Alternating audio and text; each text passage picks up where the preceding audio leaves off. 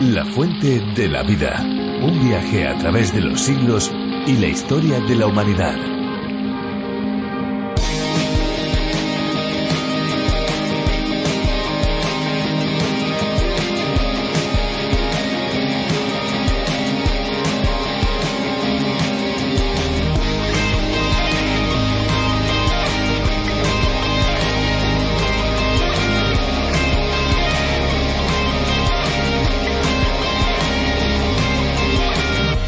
Las mujeres que han utilizado la denominada bañera de partos informaron de manera significativa que el dolor en el proceso de dilatación es menor que fuera del agua.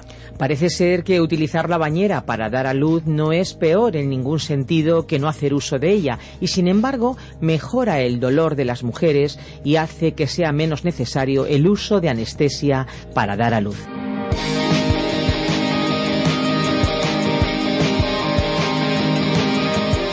Bienvenidos a la Fuente de la Vida. Soy Esperanza Suárez y aquí estoy para acompañarles en este recorrido por los libros de la Biblia, uniéndome a todos los que hacen posible este tiempo de radio, a todo el equipo de producción, para poder pasar juntos un tiempo maravilloso de aprendizaje, de descubrimiento, a través de un programa que llega a decenas y decenas y decenas de países en los más variados idiomas. Y es que amigos, son tantos los países que la familia de la Fuente de la Vida tiene que hasta podríamos decir que parece como una pequeña ONU.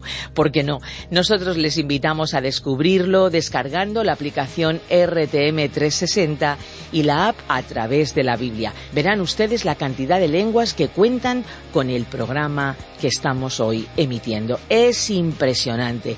Y es que no solo el programa está disponible en varias lenguas, la propia Biblia está traducida por completo y en porciones a una cantidad inmensa de idiomas y dialectos, en algunos casos con varias traducciones revisadas. Es algo muy especial y es que la palabra de Dios es muy especial. Por eso tenemos tanto empeño en que se traduzca a la mayor cantidad de idiomas posibles. Y hay que decir que aún faltan muchos por contar, muchos por tener, muchos por disfrutar la palabra de Dios, la Biblia.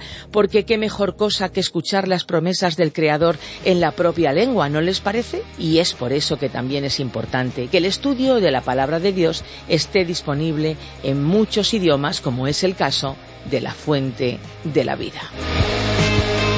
En unos instantes vamos a contar, vamos a escuchar con el estudio, con la reflexión de hoy. Pero antes vamos a dar tiempo a la música. Unos minutos de música nos ayudarán a entrar de lleno en la reflexión. ¿Están preparados? Nosotros lo estamos. Así que adelante, que entre la canción.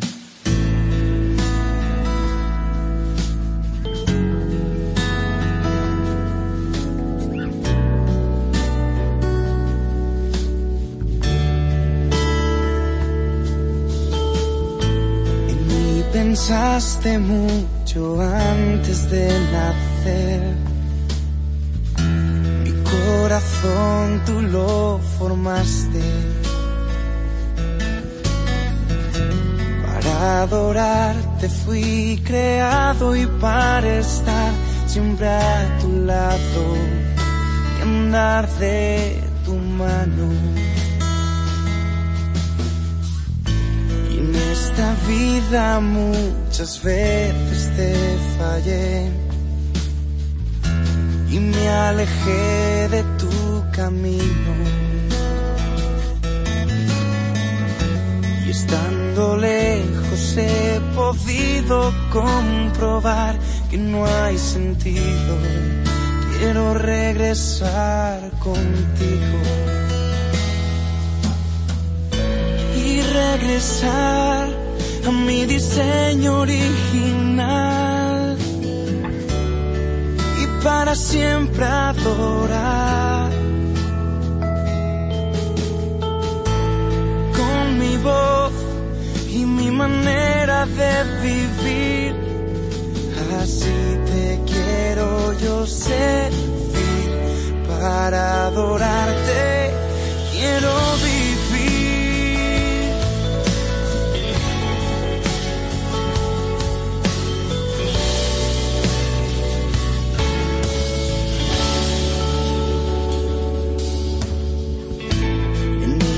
usaste mucho antes de nacer. Mi corazón tú lo formaste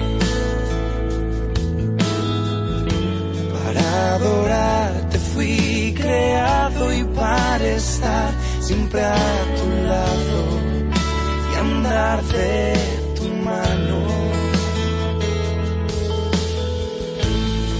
esta vida muchas veces te fallé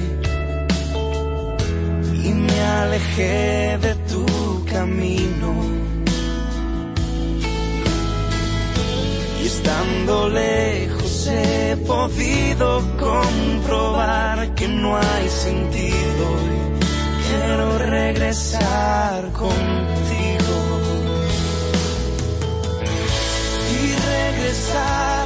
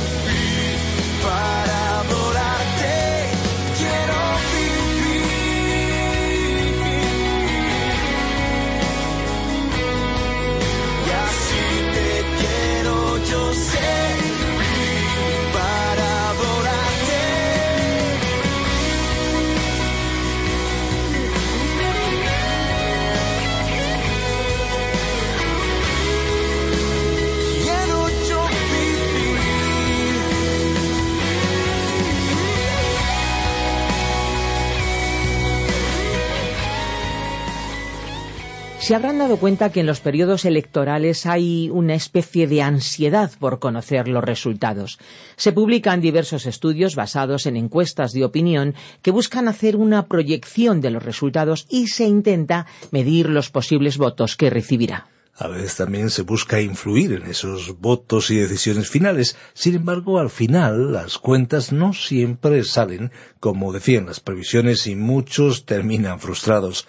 La verdad es que ni los mecanismos más eficientes pueden predecir el futuro. Solo hay uno que lo conoce. Es Dios. Pues vamos a aprender más sobre la sabiduría de Dios en el capítulo 10 del libro de Zacarías, pero antes de escuchar la reflexión de hoy, queremos aprovechar estos segundos para agradecer a todos aquellos que ya se han puesto en contacto con nosotros y nos han dado su opinión del programa. Sin duda está siendo de mucha ayuda, pero tenemos que decirlo, necesitamos aún más sus comentarios. Así que tomen nota de nuestro número de WhatsApp para que al menos nos llamen aquellos que todavía no lo han hecho. 601 20 32 65. Se lo repito, 601 20 32 65. Y ahora sí, ya nos vamos a la reflexión de hoy. La fuente de la vida. Zacarías capítulo 10 versículos 1 al 2. Continuamos hoy, estimado amigo oyente, nuestro estudio del libro del profeta Zacarías y retomando nuestra lectura a partir del capítulo 10. En el capítulo anterior, el 9, el profeta Zacarías describió la liberación futura de los reinos del norte y del sur.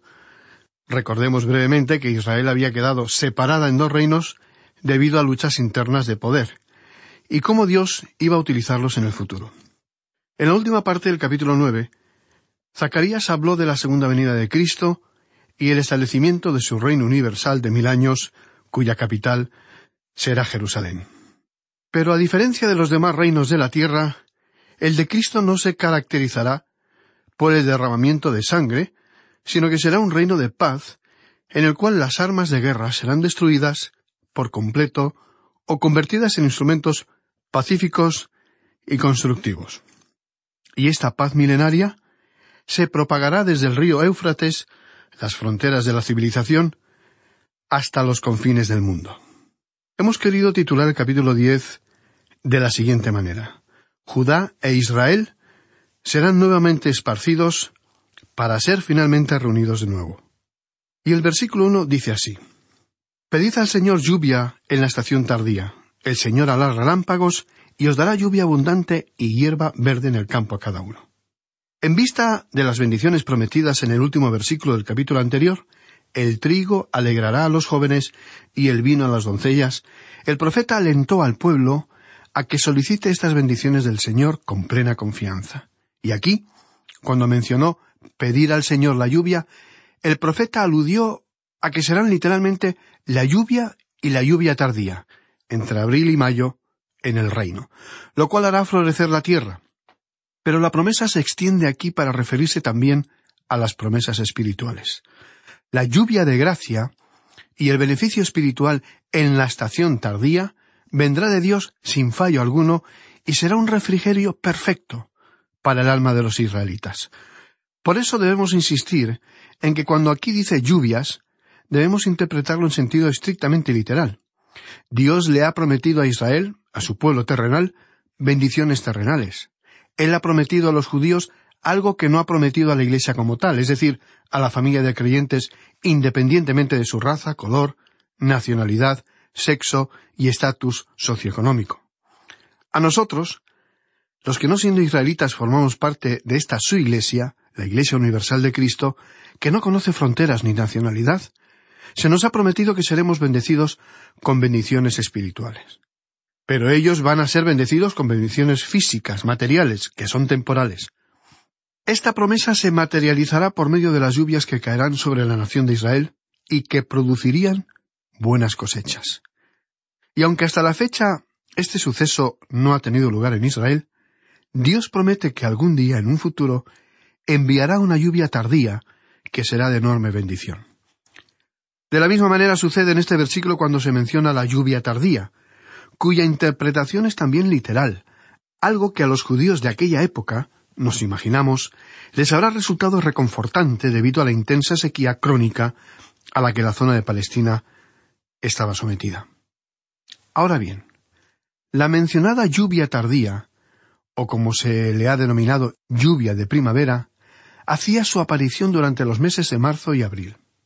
Y lo que Dios dijo fue que Él iba a enviar lluvia en la estación tardía, y que será una lluvia abundante, y que dará lugar a verdes pastizales en el campo para los animales. Habrá abundante lluvia para los árboles y para los sembrados, para las plantas y para las frutas que a ellos les gustaría plantar. De manera adicional, creemos encontrarnos aquí con una representación física de una promesa espiritual la promesa de un anhelado refrigerio espiritual. Así es como se utiliza en la profecía del profeta Joel, por ejemplo en el capítulo 2, versículo 28, que ya hemos considerado anteriormente.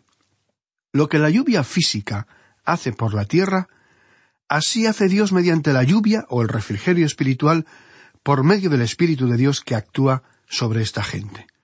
Y tanto las profecías de Zacarías como las de Joel, si bien tienen una aplicación práctica inmediata, ofrecen también una referencia muy clara en cuanto al milenio, a ese periodo futuro del cual no conocemos la fecha, pero que tenemos la plena certeza que tendrá lugar.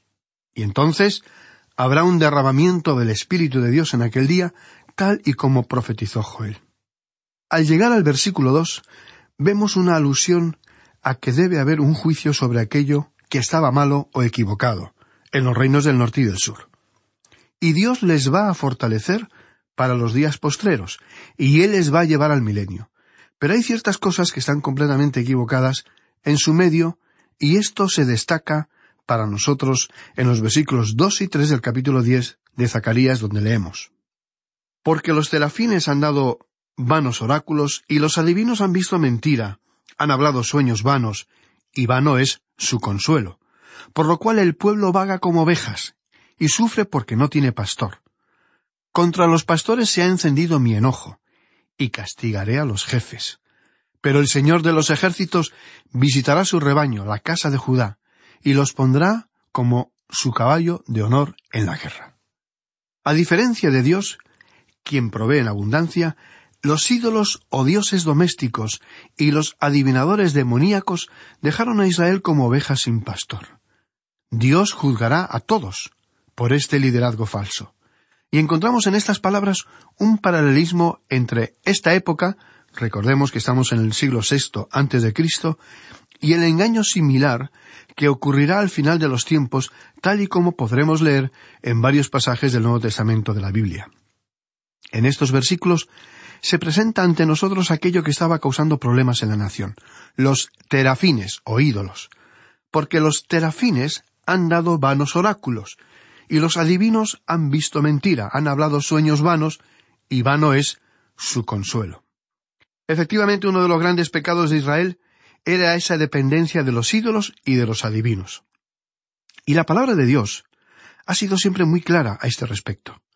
Dios, por medio de Zacarías, estaba aquí hablando de estos ídolos, terafines, pequeñas divinidades caseras. De ellas se habló en otros lugares en las Escrituras, por ejemplo, en el capítulo 21 de Ezequiel y versículo 21, donde leemos, porque el rey de Babilonia se ha detenido en una encrucijada al principio de los dos caminos para usar de adivinación. Ha sacudido las saetas, consultó a sus ídolos, miró el hígado. Muy bien, como podemos ver, esta cita resulta muy elocuente para nuestro estudio. El doctor Merrill Unger, reconocido erudito del idioma hebreo, experto en demonología, que es el estudio de las cualidades y naturaleza de todos los demonios, comenta la existencia de un lugar cerca de la antigua ciudad de Nínive llamado Nozo, en las proximidades de un lugar llamado Kirka.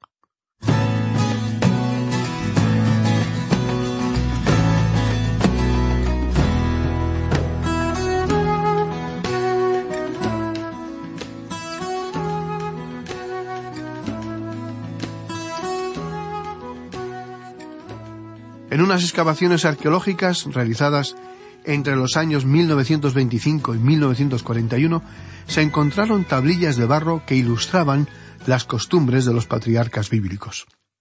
Por ejemplo, recordemos que en la historia de Israel, cuando Jacob tomó a sus dos esposas, llamadas Lea y Raquel, y abandonó a su tío Labán, debido a serios problemas familiares, la Biblia nos menciona que Raquel se llevó el terafín, eso se menciona en el libro de Génesis, capítulo 31, versículo 34.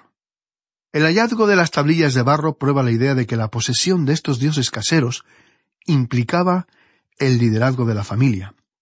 Y recordemos que la historia bíblica nos cuenta cómo Raquel sustrajo esa representación de un dios y se sentó sobre él para evitar que alguien pudiera descubrir su robo.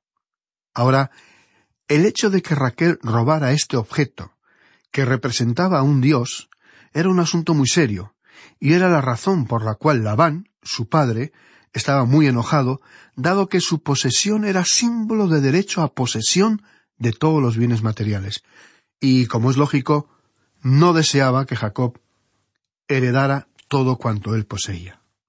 Por otro lado, estimado oyente, el terafín era frecuentemente utilizado por los adivinadores, y se nos dice aquí que los adivinadores habían predicho falsos hechos y dicho muchas mentiras acerca de Israel y su futuro. La adivinación es una imitación pagana de la profecía bíblica. El diablo, el enemigo de nuestras almas, siempre ha intentado emular a Dios, ser como Él, ha procurado imitarle en todo lo posible y continúa, tratando de engañar a los hombres, simulando ser un ángel de luz. Satanás es, según la Biblia, el maestro de la mentira y del engaño. Él conoce perfectamente las escrituras y ha intentado imitar a Dios hasta en las profecías. ¿Cómo? Por medio de los adivinadores paganos y de sus falsas profecías. En el texto original, la palabra que se utiliza para adivinación indica el hecho de cortar o dividir y tiene que ver con el tomar un sacrificio, cortarlo, abrirlo y mirar en las entrañas. Es decir, mirar al hígado, su forma, posibles señales o malformaciones, etc Esto se llama hepatoscopía, y era una forma de predicción que se utilizó en la antigüedad para hacer pronósticos vitales. Se realizaba, como hemos mencionado, examinando el hígado de los animales sacrificados. Y estos adivinos que menciona Zacarías trataban de interpretar el futuro de esa manera. Y al observar el hígado, la forma de éste, pretendían adivinar los sucesos que habrían de venir. De hecho, ellos consideraban al hígado como la raíz misma de la vida, de ahí su importancia. Por ello vemos que, retomando nuestra historia del robo del ídolo de Balaam por Raquel, este era uno de estos adivinos. Y fuesen estos babilónicos o filisteos, sus métodos eran ampliamente copiados y utilizados por los profetas falsos de Israel. De esta manera, el profeta Zacarías trasladó a su pueblo el enorme desagrado de Dios respecto a este asunto. Muchos judíos han preferido prestar sus oídos a engañadores y adivinos en lugar de escuchar y obedecer su voluntad anunciada tantas veces por sus profetas. En otras palabras, el pueblo prestó atención a falsos profetas inspirados por demonios y no por el Espíritu Santo.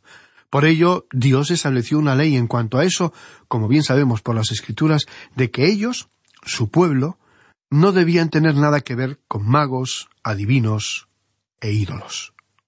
No entraremos ahora en mucho detalle a este respecto, al cual aludiremos más extensamente en nuestro próximo estudio del libro de Apocalipsis. El autor de estos estudios bíblicos en el que se basa este programa, el doctor J. Vernon McGee, contó cómo con ocasión de un estudio bíblico sobre los demonios, el aforo de su iglesia fue ampliamente sobrepasado por una multitud de más de tres mil personas que cada domingo acudía a escucharle con la mayor atención que él podía recordar en mucho tiempo. El doctor McGee habló sobre este tema que creía importante, pero que, paradójicamente, había sido ignorado por muchas iglesias hasta ese momento. Estimados oyentes, parafraseando al célebre escritor británico C. S. Lewis, los demonios se alegran grandemente tanto cuando se habla demasiado de ellos como cuando se les ignora por completo. ¿Por qué afirmaba esto C. S. Lewis? En nuestra opinión, porque había comprendido que Satanás y los demonios eran una realidad, tal y como vemos a lo largo de toda la Biblia, pero que su estrategia era pasar, o bien absolutamente inadvertidos, con lo cual podrían campar completamente a su antojo, o bien ser sobrevalorados, generando así un respeto y un temor absolutamente inmerecido. Con Satanás, estimado oyente, no podemos caer en una sobrevaloración, porque Jesús ya lo venció en la cruz, cosa que él sabe perfectamente, ni en minusvalorarle porque hasta que sea arrojado al lago de fuego, al final de los tiempos, tal y como se narra en el libro de Apocalipsis, Él sigue siendo el príncipe de este mundo, con amplios poderes para matar, robar y engañar. De hecho, Él está operando en estos mismos momentos en las vidas de muchas personas, y especialmente en aquellos lugares donde se está predicando la palabra de Dios. El mismo doctor Maggi decía que muchos de los problemas físicos que él experimentaba eran a causa de esto. Él pensaba que Satanás deseaba detener estos estudios y estos programas radiales que pretenden transmitir la palabra de Dios. Y esa es la razón por la cual necesitamos la protección de Dios. Y hoy necesitamos la protección de Dios como nunca antes. Las cartas del apóstol Pablo a los romanos y a los efesios en el Nuevo Testamento nos asegura que tenemos a nuestra disposición una armadura de Dios capaz de parar los dardos y los ataques de Satanás y sus demonios. Por ello, como cristianos necesitamos mantener nuestros ojos, nuestra mirada puesta en el Señor Jesucristo. Esa es la razón por la cual debemos mantener nuestra atención fija en Él, porque si nos mantenemos cerca de Él, vamos a estar bajo su protección y cuidado. Y esta es la buena noticia, que Jesús ya luchó y venció en la cruz por usted y por mí, y pagando con su propia vida, Él compró el derecho de que usted fuera salvo para siempre. Sí, querido amigo, para siempre. Es lo que los cristianos llamamos vida eterna. ¿Y qué es lo opuesto a la vida eterna? La eternidad en el infierno. Usted recordará una parábola que relató el Señor Jesucristo en cuanto a un hombre que había sido poseído por un demonio. Ese demonio salió del hombre, ante lo cual el hombre barrió y adornó bien la casa, de donde había salido el demonio. Pero ese hombre no tenía nada con qué llenar ese lugar vacío. Así es que ese demonio que había salido de él, cansado de vagar sin un destino más atractivo, se acordó del hombre del cual había salido y regresó. Pero este demonio decidió traerse consigo algunos amigos, otros demonios, y la condición de ese hombre, dijo Jesús, fue mucho peor de lo que había sido anteriormente. Así que, como podrá ver, estimado amigo oyente, es mejor no jugar con fuego, tal y como hicieron los antiguos israelitas, y por supuesto jamás consultar a los supuestos adivinos, brujas, magos, hechiceros y demás personajes que practican el ocultismo, porque, sin saberlo, se puede entrar en un terreno tan peligroso como resbaladizo. Dios en la Biblia, su palabra escrita, prohibió claramente a sus hijos acercarse a este tipo de engañadores, porque cada vez que usted lo hace, usted está cediendo terreno al enemigo y otorgándole poder sobre su vida y la de su casa. De modo que tenemos aquí una profecía muy importante, porque los terafines han dado vanos oráculos. Los adivinos habían mentido, siempre lo han hecho. Y los adivinos han visto mentira. Ellos contaron falsos sueños y visiones que nunca habían tenido.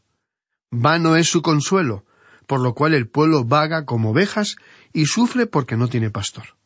Por aquel entonces no había un verdadero pastor que guiara al pueblo, o mejor dicho, el propio pueblo dejó de lado su pastor, dándole la espalda a Dios, desobedeciendo su voluntad y haciendo caso omiso de los profetas. Y en el día de hoy, amigo oyente, la gran necesidad de la Iglesia de Jesucristo no es la de tener más actividades, sino que las ovejas sean bien alimentadas con la palabra de Dios. Bien, estimado amigo oyente, vamos a detenernos aquí por hoy. Dios mediante, continuaremos en nuestro próximo programa, esperando que usted nos sintonice de nuevo. Hasta entonces, le sugerimos leer los siguientes versículos de este capítulo diez del libro profético de Zacarías, cuyo estudio hemos iniciado hoy. Hasta entonces, que Dios le bendiga en manera muy especial.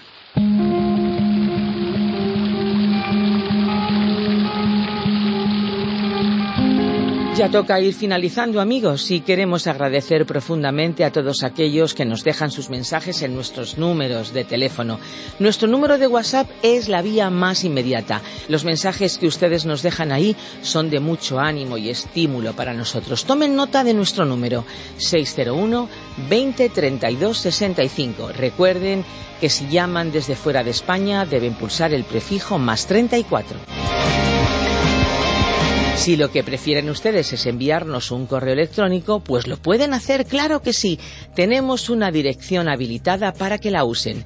info arroba radioencuentro.net info arroba radioencuentro.net Si desean volver a escuchar este espacio o tal vez alguno de los programas anteriores, lo pueden hacer en nuestra web lafuentedelavida.com o bien en la aplicación La Fuente de la Vida, que también se puede encontrar con el nombre a través de la Biblia. Y no se olviden que si desean obtener el USB con todos los programas de la Fuente de la Vida, lo pueden solicitar no solamente por email, no solamente a nuestro número de WhatsApp, sino también a nuestro número fijo 91 422 0524. Allí encontrarán a alguien que les atenderá y en el caso de que llamen a una hora que no haya nadie, nuestro contestador automático recogerá sus mensajes.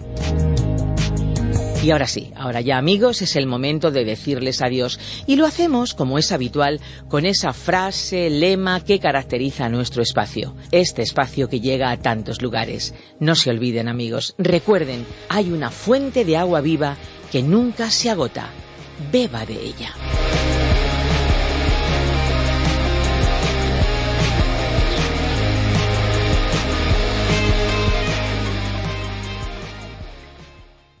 Este ha sido un programa de Radio Transmundial producido por Radio Encuentro, Radio Cadena de Vida.